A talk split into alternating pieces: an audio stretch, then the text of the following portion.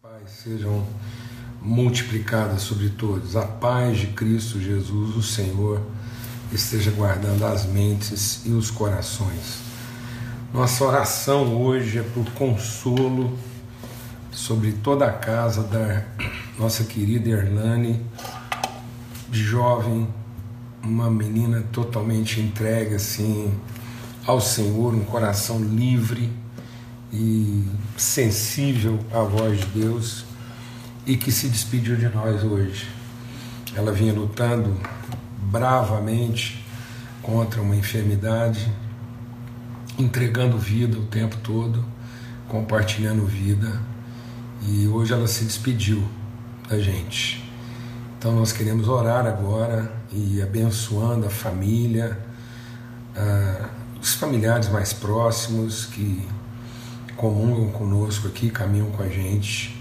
Então, que o Senhor de toda a consolação seja sobre a casa da Hernani agora, em nome de Jesus. Pai, muito obrigado pelo teu amor. Obrigado porque a gente atravessa esse vale, mas o Senhor não permite que a gente atravesse sozinho. Seria impossível atravessar o vale dessa sombra, a sombra da morte se o Senhor não estivesse conosco e se não houvesse no nosso coração a profunda certeza e convicção da ressurreição. Se não houvesse ressurreição, então nós seríamos os mais miseráveis de todos os homens e apenas esse breve, ó Deus, tempo aqui no mundo não faria tanto sentido. Mas viemos aqui para aprender e aprender rapidamente e, e ser transformados pelo Senhor, e hoje nós louvamos, bendizemos o teu nome, porque testemunhamos a plenitude de vida que havia na Irlanda e que ela entregou para todas as pessoas, entregou de maneira livre, espontânea, graciosa. Que fique essa herança, esse legado de vigor, de disposição, de amor, de sensibilidade, de encantamento pela vida, Senhor, e pela alegria da amizade e da comunhão. Obrigado porque o tempo todo mesmo ela esteve buscando a tua face, sendo alimentada pelo teu espírito através da sua palavra.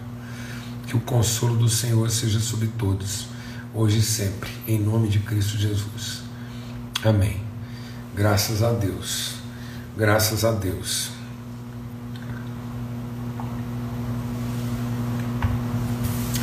Amados, e falando exatamente sobre isso, né, sobre ressurreição, vida em Cristo e com Cristo, a gente está meditando aqui no livro de Atos, capítulo 1. Então a gente vai compartilhar um pouco sobre esse primeiro capítulo, né? E repartindo isso, né? Que Jesus deu provas e durante esse tempo que ele esteve aí entre nós ressurreto. É interessante isso, né? porque é, Jesus ressuscitou dos mortos e permaneceu é, entre os seus discípulos mais 40 dias. O, é, é, é, é, muito pedagógico né? quando a gente olha para a palavra de Deus e, e, entende essa pedagogia dos processos. Né? É, por que Jesus não foi imediatamente? Por que, que ele ficou? Por que, que ele, ele, ele ficou ali repartindo com os discípulos, para a gente poder entender a vida na sua plenitude, né? que não é a questão só de ir para o céu, mas é de significar a vida. Então Jesus está ressurreto, ele venceu a morte. É como se o seu trabalho estivesse completado, mas Jesus ainda quer insistir na pedagogia. A palavra de Deus diz que ele ficou mais 40 dias dando provas incontestáveis da sua ressurreição. É preciso que a gente entenda isso. Paulo diz que se não há ressurreição, se Cristo não ressuscitou, então é vã a nossa fé. E ele ressurreto está entre nós para que para ensinar, para compartilhar, e não, eu, a gente compartilhou sobre isso ontem, né? Talvez a gente pensasse que Jesus ressurreto venceu a morte, triunfou, aí que ele ia mesmo assim dar um, um show de poder. Você imagina se Jesus aparece lá na casa de Caifás, de Pôncio Pilatos, imagina. Jesus venceu a morte, todo mundo viu ele sendo crucificado, espetado, foi sepultado. Aí espalharam a notícia que o corpo dele tinha sido roubado. Eles viram a morte de Jesus. Eles testemunharam a morte de Jesus. Né? Eles sepultaram Jesus lá. Então ele foi sepultado. Aí ele não só ressuscita, como fica lá andando. Por que Jesus não foi bater na porta lá do, do Pôncio Pilatos? Falar assim: Ó, oh, senhor governador, vim aqui para te depor, para te tirar daí. Né? Ir lá no meio dos, dos, do, dos fariseus lá, e, e, e, lá na reunião dos fariseus, dos, dos sacerdotes, e, e dar uma demonstração da sua ressurreição. Né? Por que, que ele não foi lá mostrar as mãos e o lado para aquelas pessoas? Mas não, ele foi se encontrar com seus discípulos e ensiná-los. Mas nós precisamos entender o valor disso, entender o valor, o que, que significa uma alma transformada. Que, que, que Deus não está é, procurando é, demonstrações, ser reconhecido enquanto Ele é poderoso, mas em, em transformar nosso entendimento, significar a vida na sua plenitude. E o que Jesus foi fazer? Não convocou uma grande assembleia, não foi lá afrontar na porta, chegar lá na porta do palácio lá do Pôncio Pilatos e dizer juntar a multidão e tudo, não, mas aquilo não é que nós vimos morrer lá, agora está aqui vivo, e Jesus, né, fazer levitações. É, eu acho que talvez é isso que a gente esperava, mas não é isso que ele está fazendo. A palavra de Deus diz que durante 40 dias ele ficou lá falando das coisas relacionadas com o reino. E ele falava isso onde? Na mesa, comendo com eles. Foi comendo com eles, vivendo com eles, a rotina, o cotidiano. Se nós não trouxermos essa perspectiva de reino para o nosso cotidiano, para a nossa mesa, para as nossas conversas, para as nossas falas, se essa não for nossa maneira de pensar e de viver, de nada vai adiantar a nossa devoção. Então aqui está a demonstração né, do que, que é essa, esse, esse viver né, no Espírito. E aí ele diz: então agora vocês vão lá para que vocês sejam batizados no Espírito. E batizados para quê? Para serem orientados, guiados. Então vamos tirar os comentários aqui que está travando. Desculpa. Então ele, ele falou: olha, o, o, o, João Batista batizava para arrependimento. Eu batizei vocês para perdão dos pecados, né? Então ele, tendo perdoado os nossos pecados, ele nos batizou com o Espírito Santo e com fogo. Fogo porque purifica, porque queima, porque remove, porque desfaz as impurezas. É uma nova natureza, é uma nova identidade, é uma nova é, geração é, é, é o Espírito do próprio Cristo habitando em nós e nos conduzindo. E aí a palavra de Deus diz que então os que estavam reunidos com Jesus lhe perguntaram: será esse o tempo em que o Senhor irá restaurar o reino a Israel? Jesus respondeu: Não cabe a vocês conhecer tempos ou épocas que o Pai fixou pela sua própria autoridade mas vocês receberão poder ao descer sobre vocês o Espírito Santo, e serão minhas testemunhas em Jerusalém, como em toda a Judéia e Samaria e até os confins da terra. Então, vamos deixar o Espírito de Deus ministrar o nosso coração aqui. Amados, Jesus está dizendo: olha, não fiquem. Jesus insiste nisso. Jesus está lá no Sermão do Monte, ele termina o Sermão do Monte e diz: Olha, não andeis ansiosos quanto ao dia de amanhã. Não compete a você se preocupar ou se ocupar com o dia de amanhã. Mas busque em primeiro lugar o reino de Deus e a sua forma de estabelecer justiça. Não é buscar o reino de Deus e o seu poder, não é buscar o reino de Deus e o seu direito devocional, não é buscar o reino de Deus e as suas garantias pessoais como devoto do Deus Altíssimo, não. É buscar o reino de Deus e a sua justiça, a forma como o reino de Deus nos ajusta, nos torna pessoas justas. O que, que é o justo? O justo é aquele que se ocupa em fazer a sua entrega, é aquele que depende absolutamente do Senhor, é aquele que não está ocupado em garantir direitos, em avançar no processo, em, em, em buscar suas prerrogativas, em fazer valer suas presunções. Não, o justo é aquele que depende de Deus. O justo vive do quê? O justo não vive das garantias, o justo não vive do seu patrimônio, o justo não vive do seu poder, o justo não vive da sua capacidade. Sabe do que, que o justo vive? O justo vive da sua fé. Ele conhece a Deus, ele ama a Deus, ele conhece a fidelidade de Deus. Então ele é justo, ele não possui, ele orienta, ele reparte, ele não assume direitos, ele assume responsabilidade, ele inspira, ele não controla, ele inspira, ele orienta, ele estimula, ele encoraja, ele gera uma referência. Esse é o justo, é isso que é o reino de Deus. Deus quer que a glória do seu reino encha a terra. Esse é o nosso trabalho como filhos e filhas. Jesus está nos deixando aqui. E ele, antes de deixar, ele anda conosco. Ele mostra para nós o que é um homem nascido de novo pelo poder do Espírito Santo. Ele venceu a morte para dizer para nós que a morte não é nossa barreira, a morte não é nossa limitação. E Jesus volta da morte ressurreto e vai viver o quê? Vai viver a vida simples, vai cuidar das pessoas, vai orientá-las, vai ensiná-las a respeito do reino de Deus, comendo com elas. Para nos ensinar que vencidas estão as nossas sociedades. E para quê? Para que, uma vez vencida a morte, e uma vez estabelecido esse poder que ressuscita os mortos, essa autoridade de Deus, Jesus vem insistir conosco e dizer assim: não vos compete saber o dia de amanhã. Qualquer forma de presunção nessa área, qualquer forma de tentativa de antecipação do futuro é adivinhação. E Deus abomina os adivinhadores.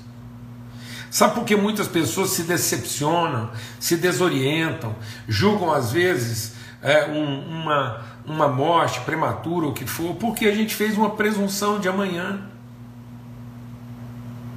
A gente faz uma presunção de amanhã. A gente adia a relação com os filhos, a gente adia a relação com a família, em nome do que? De uma manhã.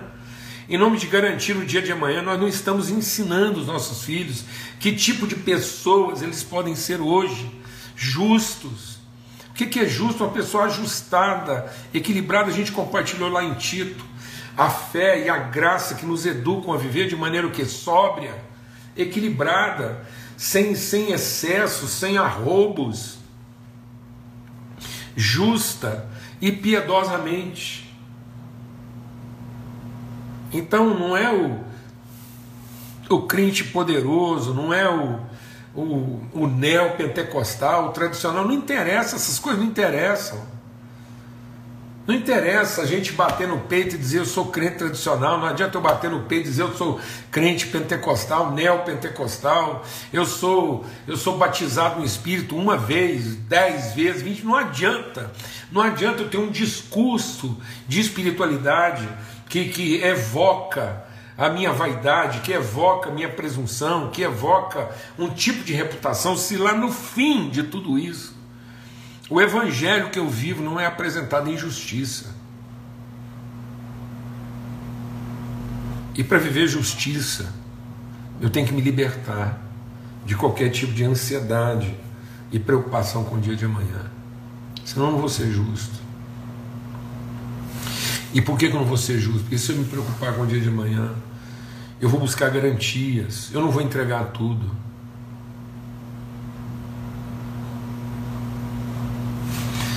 Se eu não me libertar da preocupação que eu tenho com o dia de amanhã, eu não vou entregar tudo que eu tenho para entregar hoje. E isso não é justo. Não é justo com as pessoas, não é justo com a gente não é justo com a vida. Qualquer porção guardada, protegida, escondida, por medo do amanhã, por preocupações do amanhã, por antecipações do amanhã, não é justo. Não vai me tornar uma pessoa justa. Porque a minha entrega não vai ser livre, não vai ser plena. As pessoas não vão desfrutar a plenitude de mim e das virtudes de Deus colocadas sobre a minha responsabilidade. Não é justo. Então Jesus diz, é, é, os discípulos estão lá perguntando, né? Então aqueles que estavam reunidos, quem estavam reunidos? Os discípulos. Andaram com Jesus, foram surpreendidos, viram Jesus ser morto, ressurreto. E ainda agora estão lá assim, tá bom, então quando o Espírito vier e for derramado, quando enfim isso acontecer, é, aí o que, que eles estão entendendo de reino? Né? Eles estão entendendo de reino que aí virá o poder de Deus que vai expurgar. E Jesus diz: não, isso, isso não é uma data, isso é um processo. A data de Deus só Deus sabe, mas o processo nós podemos conhecer. Sabe, amados, muitas pessoas, em função de datas que eles mesmos estabeleceram, de planos, de metas. Pessoas que estabeleceram metas e aí não viveram processos. Imaginaram coisas, depois no final das coisas, das contas, as coisas não aconteceram como eles esperavam. E aí? Né? E aí? Às vezes aquilo que você guardou para repartir com alguém, esse alguém não está lá mais e as coisas estão. pior do nosso futuro não é você guardar coisas para viver com alguém e depois você estar com essa pessoa e as coisas não estarem lá. O pior cenário é você guardar coisas para viver com alguém e depois as coisas estão lá, mas esse alguém não está lá. É preferível ter certeza de que nós vamos ter um futuro com alguém do que com as coisas em nome de alguém. Então, ele diz assim: não cabe a vocês conhecer tempos ou épocas. O Pai fixou para sua própria autoridade. É tão interessante que o tempo todo, Jesus, agora ressurreto, ele está se referindo ao Pai, ao Pai.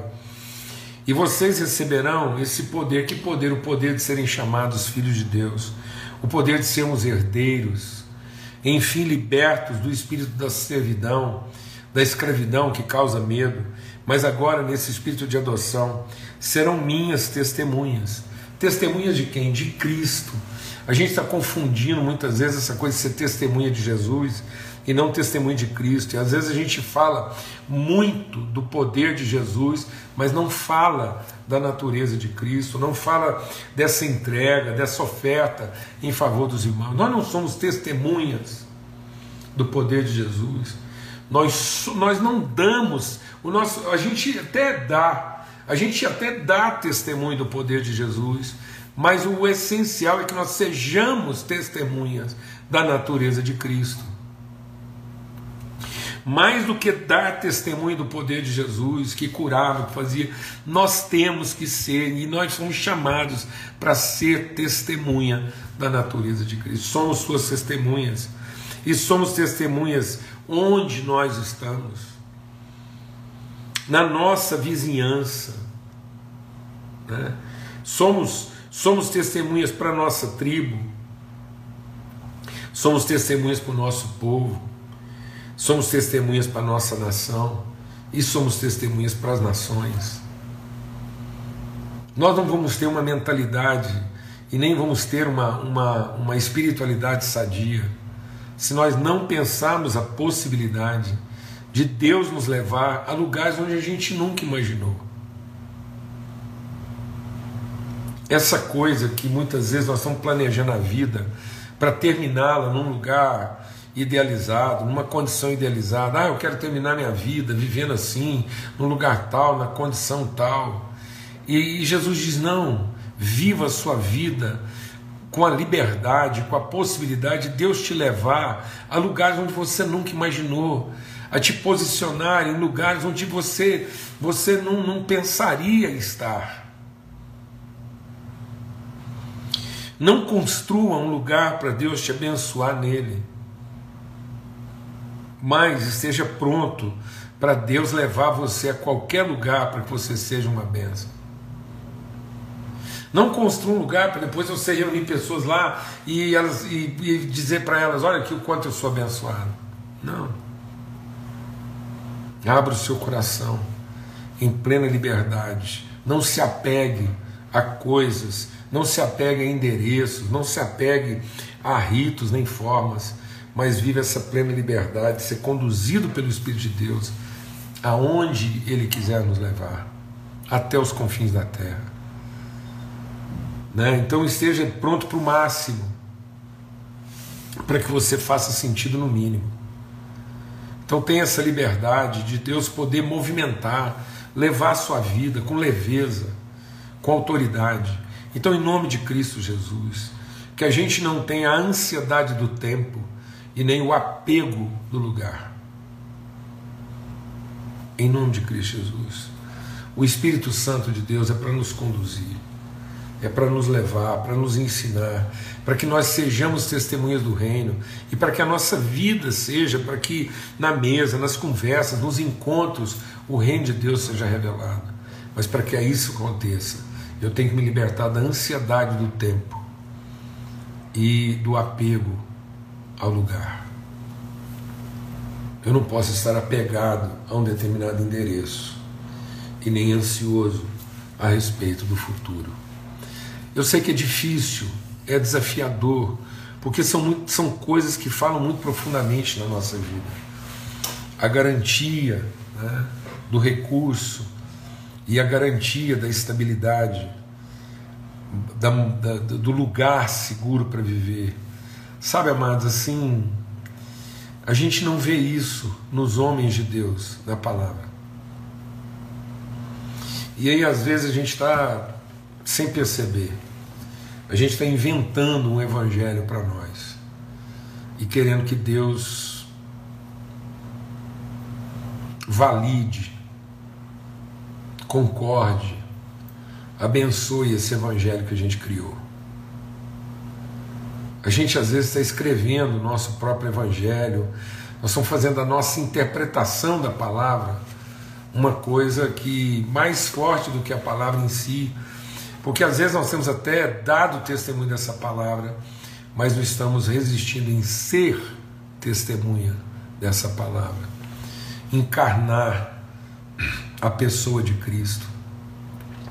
Encarnar o Espírito de Cristo, ser formado segundo o Espírito de Cristo. Esse é o batismo. Não é um batismo de poder, é um batismo de natureza. Não é para que a gente tenha os poderes revelados por Jesus, mas é para que a gente tenha a natureza revelada em Cristo. Jesus, guiado pelo Espírito Santo, cumprindo a Sua palavra, se fez Cristo em favor de nós, para revelar o reino de Deus e a Sua justiça. Sem estar ansioso com o dia de amanhã e sem estar apegado a qualquer tipo de endereço ou de benefício. Amém? Em nome de Cristo Jesus, o Senhor. Que a paz de Cristo seja sobre todos. A gente continua meditando sobre essa palavra amanhã. Vamos seguir nessa reflexão e peço.